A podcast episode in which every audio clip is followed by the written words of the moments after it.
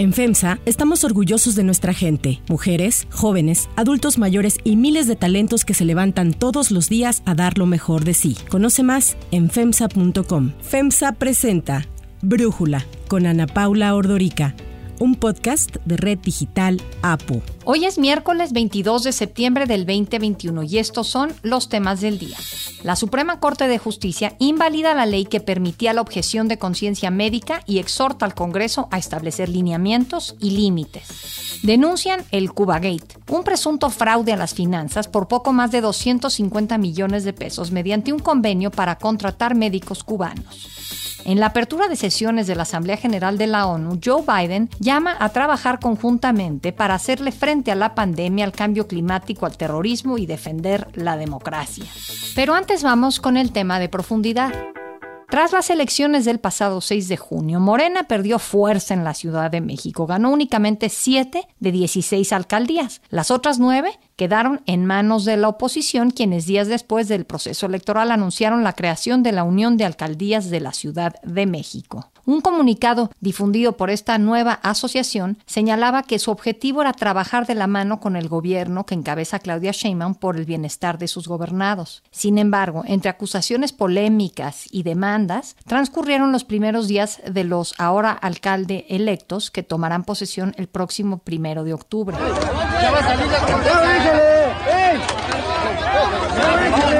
El pasado 30 de agosto, la alcaldesa electa de Álvaro Obregón, Lía Limón, resultó con una herida en la nariz cuando los alcaldes de oposición intentaron llegar al Congreso de la Ciudad de México acompañados de algunos de sus simpatizantes. Días más tarde, después de muchos intentos eh, de poderse reunir con la jefa de gobierno, finalmente Lía Limón fue recibida por Claudia Sheinbaum para hablar sobre las necesidades de la alcaldía y el proceso de transición que debía de haber empezado mucho antes, pero simplemente no arrancar. En diversas ocasiones, la jefa de gobierno ha garantizado un trato justo, democrático y con libertades para los alcaldes electos de la oposición. Vamos a trabajar de forma republicana con el Congreso de la Ciudad de México y con los nuevos alcaldes de la Ciudad de México. Pero no vamos a olvidar jamás que formamos parte del movimiento de transformación que alcanzó el triunfo electoral el primero de junio de 2018. El secretario de Gobierno de la Ciudad de México, Martí Batres, informó que tras la realización de las mesas políticas para la transición el pasado mes de agosto, entre el primero y el 30 de septiembre, se van a realizar mesas de transición, ya tendrían que estarse realizando, y del 1 al 15 de octubre va a ser la etapa formal de entrega y recepción. Batres reiteró la disposición del gobierno de la Ciudad de México para tener una mejor relación con los dirigentes de los partidos políticos, con las alcaldesas, alcaldes, legisladores, en fin, con la oposición, digamos, dentro de la Ciudad de México, sin importar entonces ningún tema de partidos políticos. No obstante, a pesar de que faltan solo unos días para que concluya el proceso de transición, los alcaldes electos y sus partidos no están cómodos con el proceso. Los alcaldes de oposición que integran la Unión de Alcaldías de la Ciudad de México, la UNA-CDMX, denunciaron que existe incertidumbre, pues la información que han recibido es inconsistente, parcial, incompleta y obsoleta, y han dicho que están preocupados de tener que iniciar con el ejercicio de sus administraciones sin el presupuesto suficiente para atender las necesidades de los ciudadanos en materia de seguridad y servicios. Los integrantes de la UNA CDMX lamentaron lo que ocurre en el periodo de transición, pese al compromiso de la jefa de gobierno, Claudia Sheinbaum, de que tendrían todas las facilidades para esta etapa y señalaron que recibirán unas demarcaciones con recursos insuficientes para poder seguir operando. La información que hemos recibido en las mesas de transición es la información oficial, la que podemos encontrar en los portales de Internet, pero no la verdaderamente sustantiva, importante de fondo para tener un panorama real de lo que tiene la alcaldía. Ante estos reclamos, la jefa de gobierno, Claudia Sheinbaum, dijo que se debe revisar en qué situación se encuentra cada una de las alcaldías y señaló que no habrá un incremento en los recursos porque no hay una caja guardada como hacían en gobiernos anteriores. Sin embargo, aseguró que el sueldo de los empleados está garantizado. La funcionaria pidió a los nuevos alcaldes iniciar con el trabajo en favor de sus demarcaciones. Yo pienso es importante que se pongan a trabajar ya en sus planes de gobierno para los siguientes tres años. Y entre tantos dimes y diretes, los ciudadanos de la CDMX, especialmente los que viven en alcaldías en donde ganó la oposición, también están con la incertidumbre de cómo será la llegada de sus nuevos alcaldes y cómo trabajarán con ellos. El análisis.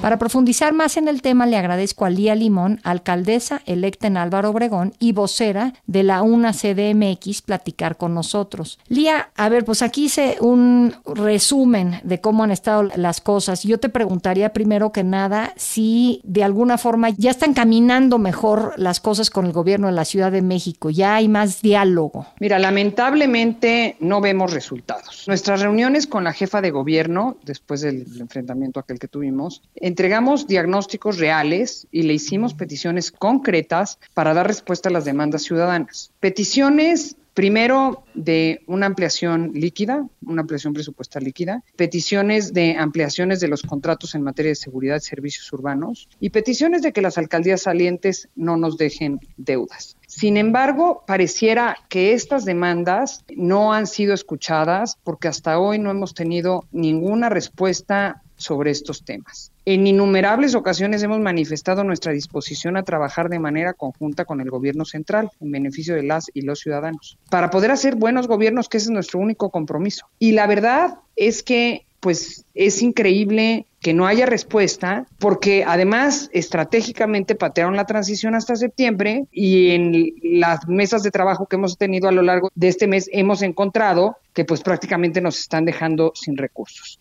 Y para nosotros no es pretexto, nosotros vamos a trabajar para atender a los ciudadanos. Lo que está muy mal y no puede ser así es que el gobierno de la ciudad y la respuesta de la jefa de gobierno sea que no hay una caja guardada para las alcaldías, porque entonces no hay una caja guardada para atender a los ciudadanos, pero sí para crear una estructura paralela como la que está creando de mini delegados, una estructura política con la lógica de que se haga la austeridad en casa de mi compadre, ¿no? Porque yo no veo en esta ampliación de estructura en su gobierno, pues no veo la austeridad en el gobierno de la Ciudad de México, pero sí nos le está aventando a nosotros que nos dejan sin un peso. Y solo por darte ejemplos, en el caso de Álvaro Obregón, recibimos la alcaldía con 41.5 millones de pesos. Es decir, con prácticamente nada. Porque la alcaldía es una alcaldía que tuvo 2.995 millones de pesos aprobados para el 2021. Entonces nos dejan solo el 1.4% del presupuesto anual para el último trimestre del año, solo para que te des una idea. Si consideramos que vamos a gobernar un trimestre, ¿no? Esperaríamos recibir aproximadamente el 25% del presupuesto y no el 1.4%. En materia de seguridad, se tienen contratados los servicios eh, vehículos y radios de comunicación hasta finales de este mes. Es decir, pretenden dejar a los ciudadanos sin patrullas ni equipos de comunicación para los policías, ¿no? Para que puedan atender a los vecinos. Dar radios y, tener patrullas en este último trimestre tiene un costo de 24 millones de pesos. Si eso se lo restamos a los 41 millones de pesos, pues nos quedan 17 millones de pesos. Solo por darte pequeños ejemplos. Así están las demás alcaldías en la misma situación en estos temas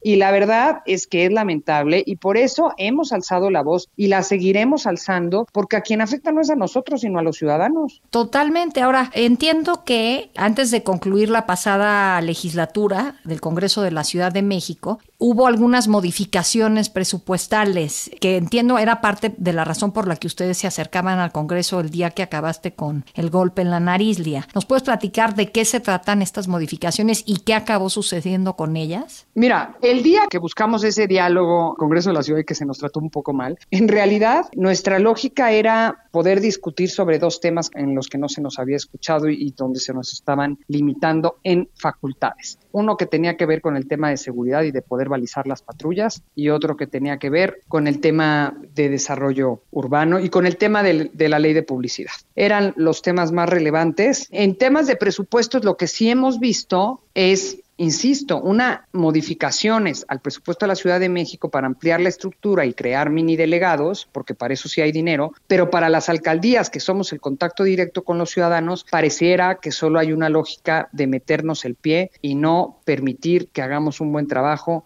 con los ciudadanos. Te voy a poner otro ejemplo. En el tema de obras, para obras y servicios públicos, la alcaldía tuvo un presupuesto original de 533 millones de pesos. ¿Sabes cuánto nos están dejando de esos 533 millones de pesos? ¿Cuánto? 2.9 millones de pesos. Es decir, solo el punto 54%. ¿Y lo demás se lo quedan estos mini delegados? Son mini Y lo demás lo gastaron, quién sabe en ah. qué, porque además todavía me dijeras, bueno, pero es que la verdad es que dejaron como nueva la alcaldía, pues no hay queja, no hay fijón, ¿no? Nada más que yo le entregué a la jefa de gobierno un diagnóstico colonia por colonia, calle por calle, de las solicitudes de bacheo, poda de árboles, alumbrado, mejoramiento de calles, etcétera, que están para llorar. Entonces, ¿quién sabe dónde se quedó ese dinero? Ese dinero no se refleja en la alcaldía, no se refleja en el, mejoramiento de las calles y demás, o en la atención y la reparación de fugas de agua, etcétera. O sea, no se ve reflejado ahí. Entonces, si me dijeras, bueno, o sea, no te dejaron dinero, pero pues te dejaron como nueva la alcaldía, pues yo no tendría bronca. El tema es que como no la dejaron como nueva, las demandas de la ciudadanía son brutales y no hay recursos para atenderla porque pareciera que hay una intención, la verdad, de meternos el pie y por eso seguimos levantando la voz para manifestar y lo seguiremos haciendo los obstáculos a los que nos enfrentamos desde que ganamos la elección, porque queremos muestras reales por parte de la jefa de gobierno de que gobernaremos con respeto en un ambiente de pluralidad. Lía Limón, eh, pues estaremos muy pendientes de cómo avanza esta unión de alcaldías de la Ciudad de México y eh, su gobierno que traen pues una labor monumental frente a ustedes. Muchísimas gracias por platicar con nosotros.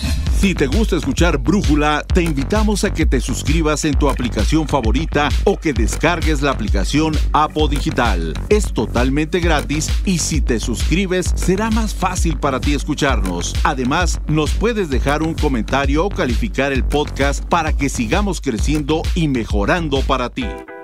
Hay otras noticias para tomar en cuenta. 1. Objeción de conciencia. La Suprema Corte invalidó la ley que permitía la objeción de conciencia médica al considerarla demasiado abierta y riesgosa para la salud del paciente. Tras una maratónica discusión que se extendió por tres sesiones, 8 de los 11 ministros votaron por declarar inconstitucional el artículo 10 bis de la Ley General de Salud que regulaba este derecho. Este artículo había sido impugnado por la Comisión Nacional de Derechos Humanos Humanos, la ministra Norma Piña indicó que este artículo era violatorio de la seguridad jurídica y ponía en riesgo los derechos de salud no solo de las mujeres que abortan, también de quienes buscan vacunas, anticonceptivos, personas trans o pacientes con VIH. El ministro presidente Arturo Saldívar indicó que la objeción de conciencia generaba inseguridad jurídica e incumplía los deberes del Estado en materia de disponibilidad de los derechos de salud. Es dar un cheque en blanco, efectivamente es dar un cheque en blanco para que se nieguen los servicios de salud, particularmente tratándose del aborto.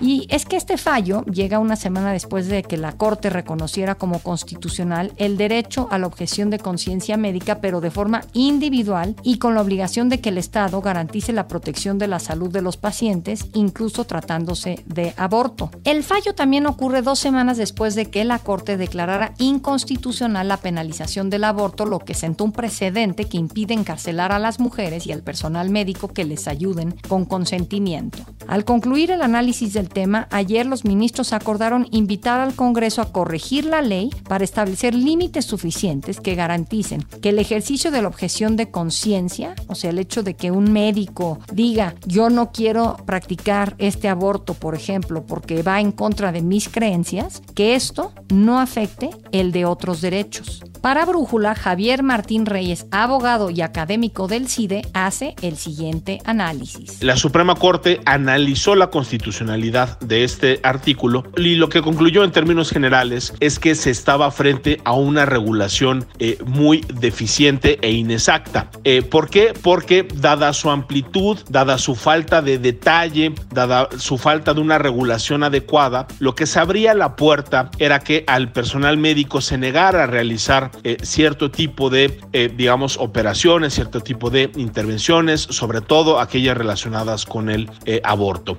lo que hace la Corte en una votación de 8 contra 11 es declarar la invalidez de este artículo y ahora le corresponderá al Poder Legislativo hacer una revisión de la figura. Lo que deberíamos de esperar es ahora una legislación que sea mucho más detallada y que sí permita hacer compatibles las dos cosas, tanto la objeción de conciencia por un lado del personal médico, pero también y de manera muy particular el derecho a la salud, sobre todo de las personas gestantes y de las mujeres. 2. Cuba Gate. El coordinador del PAN en el Senado, Julen Rementería, denunció el Cuba Gate, por medio del cual los gobiernos federal y de la Ciudad de México contrataron a más de 500 médicos cubanos para atender a pacientes COVID-19 en México, los cuales no tenían ni título universitario. El senador reveló documentos en los que se muestra que el gobierno de Claudia Sheinbaum contrató a estos casi 600 médicos para apoyar en la pandemia el año pasado y por los cuales se habrían desembolsado 255 millones de pesos. Sin embargo, de este monto, la Secretaría de Bienestar, a través de un convenio de colaboración, habría transferido el 21 de abril del 2020 cerca de 135 millones de pesos al gobierno capitalino para financiar el apoyo que la ciudad recibió. El senador denunció que la Comisión Nacional de Arbitraje Médico permitió que extranjeros sin título ejercieran de manera oficial funciones de salud en nuestro país, mientras que el Instituto Nacional de Migración los habría dejado entrar sin saber quiénes eran o a qué venían. Así, dijo que esto comprueba que se orquestó un fraude al erario público por cientos de millones de pesos. Tras la denuncia, el gobierno capitalino aclaró que la contratación que llevó a cabo de médicos cubanos durante la pandemia fue transparente y a través de un convenio oficial, y aclaró que la CDMX no fue el único estado al que llegaron estos médicos cubanos. Por supuesto que se les pagó, no fue gratuita esta solidaridad. Quien también reaccionó al tema fue el presidente Andrés Manuel López Obrador, que en lugar de aclarar cómo se dio la contratación y si era cierta la información expuesta por el senador Julen Rementería, pues más bien lo que hizo fue atacarlo. Es evidente que es una persona y se le debe de respetar de pensamiento conservador, ultra conservador, pero tienen que actuar con ética. El problema, siempre lo he dicho, del conservadurismo es que su doctrina es la hipocresía. 3. Biden en la ONU. Es el presidente Joe Biden que ayer pronunció su primer discurso ante la Asamblea General de la ONU. En su mensaje, señaló que el mundo se encuentra en un punto crítico que demanda actuar de manera rápida y coordinada para enfrentar problemas como la pandemia, el cambio climático y los abusos a los derechos humanos. Indicó que la Asamblea General tuvo lugar en un momento en el que hay mucho dolor por las más de 4.7 millones de muertes a causa de COVID-19. Llamó a la creación de un mecanismo para financiar la seguridad sanitaria mundial, que sea el responsable de identificar futuras pandemias y ejecutar acciones inmediatas para prevenir otra crisis. Sin referirse directamente a China, Biden aseguró que no quiere una nueva guerra fría y defendió su apego a la diplomacia y al multilateralismo. Dijo que Estados Unidos va a defender a sus aliados y amigos, rechazando los intentos de países fuertes de dominar a los más débiles. También defendió su decisión de salirse de Afganistán, de sacar a Estados Unidos y a sus tropas de ese país, lo que dijo que le va a permitir a su gobierno dedicarse a la diplomacia en otros frentes. We've ended 20 years of conflict in Afghanistan, and as we close this period of relentless war, we're opening a new era of relentless diplomacy, of using the power